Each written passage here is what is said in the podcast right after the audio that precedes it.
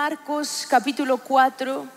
Vamos a leer del verso 35 al verso 40. Dice así, aquel día cuando llegó la noche, Jesús les dijo, pasemos al otro lado. ¿Qué les dijo Jesús? Dígalo más fuerte, pasemos al otro lado. No, no, no, más fuerte, pasemos al otro lado.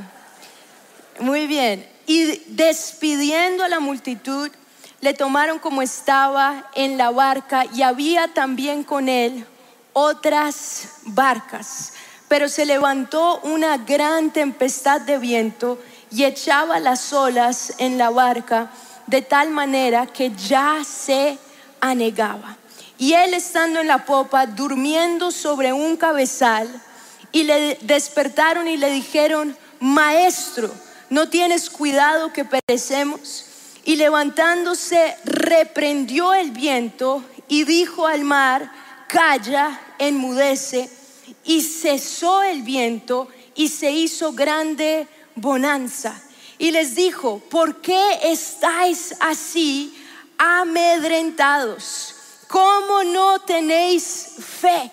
Entonces temieron con gran temor y se decían el uno al otro, ¿quién es este que aún el viento y el mar le obedece? Esta porción de la palabra se llama Jesús calma la tempestad y creo que es muy apropiada a lo que estamos viviendo hoy, hoy en nuestros días. Lau hablaba ahorita y me encantaba que hablaba de la cruz y lo que la cruz significaba. Yo meditaba en esto y meditaba en este texto y meditaba cómo este texto fue algo que Jesús vivió cuando él atravesó la cruz. Porque lo primero que él dice, él dice, le dice a los discípulos, pasemos al otro lado. Y yo pensaba en eso y pensaba, ¿qué fue lo que Dios usó para llevar a los discípulos al otro lado? Una tormenta. Jesús les dice, pasemos al otro lado. Y yo meditaba en esto y pensaba cuántas veces en nuestra vida cristiana, en nuestro caminar, Dios constantemente usa situaciones para pasarnos a otro lado. Tal vez pasarnos de la tibieza espiritual, ahí paso por un momento difícil y ahí sí empiezo a orar. No sé a cuánto les ha pasado que están más o menos en su oración, ahí viene un momento difícil y ahí sí vienen a todos, se conectan a todo. Pero muchas veces Dios usa situaciones para pasarme a otro lado. Yo te pregunto, ¿hasta, hasta cuándo no? ¿O cuánto tiempo llevas en el mismo nivel? ¿Cuánto tiempo llevas tal vez donde Dios, en el nivel donde Dios quiere pasarte a otro lado? Solo que pasar al otro lado a veces no es fácil. Pasar al otro lado a veces significa pasar por aguas de incertidumbre.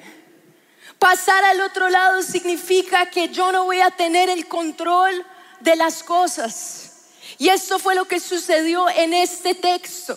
Yo pensaba en Jesús cuando estaba a punto de pasar al otro lado. Él, él, vivió su vida para el momento de la cruz y llegó su momento de pasar al otro lado, pero él sabía que iba a ser difícil por eso le dijo, Padre, si es posible, pasa de mí esta copa.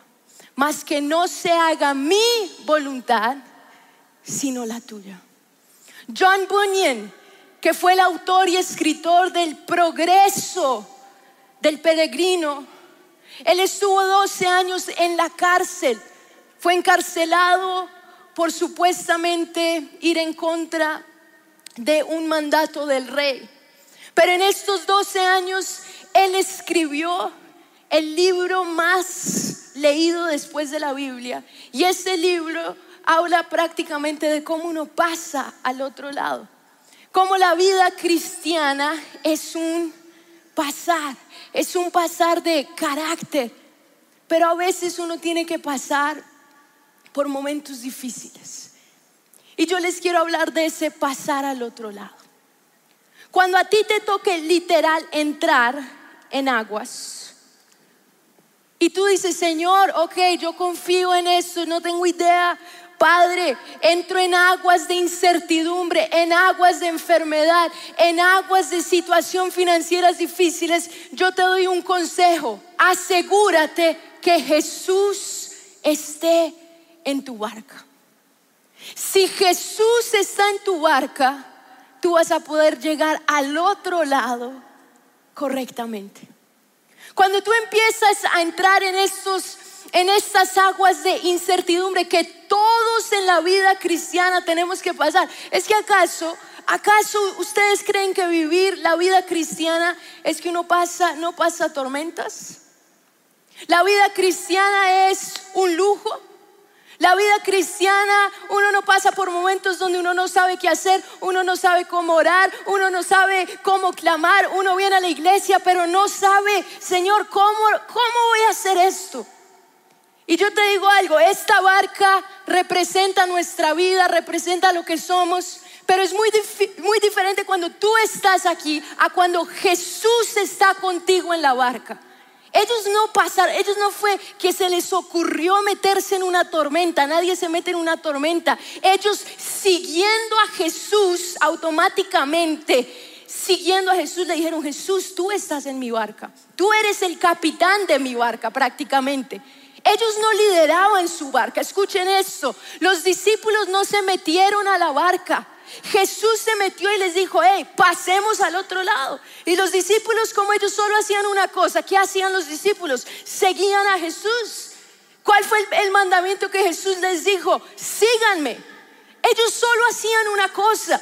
Entonces ellos dicen, ok Jesús, yo te sigo, tú me dices que pasemos al otro lado, yo me siento y tú, Señor, ¿a dónde me llevas? ¿Y a dónde los llevó Jesús? A una tormenta a una tormenta que ellos decían, Señor, pero no se supone que seguirte a ti tú me vas a bendecir. No se supone que seguirte a ti es lo mejor de toda esta vida. Pero es que yo les quiero decir que seguir a Jesús no te guarda de las tormentas. Seguir a Jesús es que Jesús va contigo en las tormentas. Cuando uno está en medio de una tormenta, y la Biblia me encanta lo que dice, porque dice que empezaron, entonces están en el proceso de pasar al otro lado. Ellos no se metieron en la tormenta, Jesús los metió a la tormenta prácticamente. Y ellos están en medio de esa tormenta y dice que empezaron a escuchar vientos. Y dice que las olas comenzaron a azotar contra la barca. Y dice que se empezó a inundar el barco. Y en el momento que empieza a ver toda esta tormenta, ¿dónde estaba Jesús? ¿Dónde estaba Jesús? Jesús estaba en la barca, pero estaba durmiendo. En el momento que ellos están ahí, se están lavando literal, me estoy lavando literal. Ellos dicen, Señor, ¿dónde estás? ¿Dónde estás que no te veo? Y saben, cuando yo pensaba en esto, y yo pensaba en las tormentas que muchos de ustedes están viviendo, en las tormentas que personalmente he visto esta semana. Uno a veces siente, Señor, tú no estás aquí. Hace una semana, yo les digo, nosotros estábamos trabajando fuertemente y uno de los 144 de este ministerio, de la nada, totalmente sano, le encuentran un tumor en la cabeza, un tumor en el cerebro. De pasar a ser alguien súper activo, pasó a estar en una sala de urgencias y estar literal dependiendo del Señor. Él estaba en la barca, en una barca de incertidumbre, pero en ese momento hay mucha, uno no sabe cómo orar y uno siente, Señor, ¿dónde estás? El equipo se unió, los líderes de ellos también. Se empezó intercesiones todas las, todas las noches. Pero en ese momento, y a veces hay tormentas de enfermedad, a veces hay tormentas de escasez, a veces hay tormentas donde tú sientes que Jesús está dormido totalmente. Pero Jesús en todo ese tiempo, Él está, en la, Él está en contigo, Él está en la barca. Yo cuando pensaba en eso y pensaba en esta semana, César, que es un gran, trabaja directamente conmigo en el consejo, él es parte de mi equipo y él estaba pasando en es, por eso. Él fue tan increíble porque en medio de esta gran tormenta vimos a Jesús. En medio de esta gran tormenta Él decidió no pasar esto solo. Él decidió así como Jesús en la cruz del Calvario. Dijo, Padre, si es posible, pasa de mí esta copa, porque nadie quiere pasar por tormentas, nadie quiere pasar por momentos difíciles, pero Él dijo, que no se haga mi voluntad, sino la tuya. Muchas veces la tormenta es parte de la voluntad de Dios. ¿Para qué? Para pasar al otro lado. Yo hablaba con César hace dos días, a él le tuvieron que hacer una cirugía donde le tuvieron que abrir la cabeza, abrir total eh, el cerebro y removerle el tumor. Era una cirugía con muchos riesgos. Pero cuando yo hablaba con él después de la cirugía, Primero fue un milagro que no tuvo ninguna complicación. Fue un milagro que el cerebro no se inflamó. Fue un milagro que él pudo despertar fácilmente. Fue un milagro todo. Pero él me decía, él, él me dice jefe, porque soy literal la jefe, y me dice jefe, estoy tan feliz porque sabes, amo más a Jesús hoy de lo que lo amaba hace ocho días. Es decir, yo amo a Jesús más hoy después de esta tormenta de lo que lo amaba hace ocho días cuando mi vida estaba aparentemente bien. Yo amo a Jesús más hoy después de este momento difícil de lo que lo amaba cuando mi vida estaba aparentemente súper bien, todo estaba bien. Y saben qué es lo milagroso cuando tú pasas con Jesús en tu, en tu barca, cuando tú pasas con Jesús en la tormenta, es que siempre Él se glorifica. A mí me impacta que del texto dice que cuando Jesús se levanta, que los discípulos dudan del amor y la bondad de Dios, Jesús se levanta como sorprendido y él dice, calla, enmudece y le ordena a los vientos y a la tormenta que pare. Le ordena que las lluvias, que los vientos, que todo. ¿Por qué? Porque Él es Dios. Y dice que en ese momento se hizo grande bonanza, grande bonanza. Yo no sé si ustedes entienden que aquí nosotros no servimos a un Dios cualquiera, que es un Dios más. Nosotros servimos al Dios del universo. Nosotros a veces, yo no sé si ustedes tienen la magnitud que Dios controla absolutamente todo. Yo no sé si tenemos a veces la comprensión de quién Dios realmente es. Porque cuando estos discípulos ven y dicen, Dios mío, Dios controla los vientos, los mares. ¿Quién es ese que hasta los vientos le obedecen? Pues ese es nuestro Dios. Y a veces en medio de la tormenta uno ve la tormenta más grande que el Dios que servimos. Y por eso yo creo que Jesús, como con una indignación, les dice, yo estaba aquí con ustedes todo el tiempo, ¿por qué están con miedo?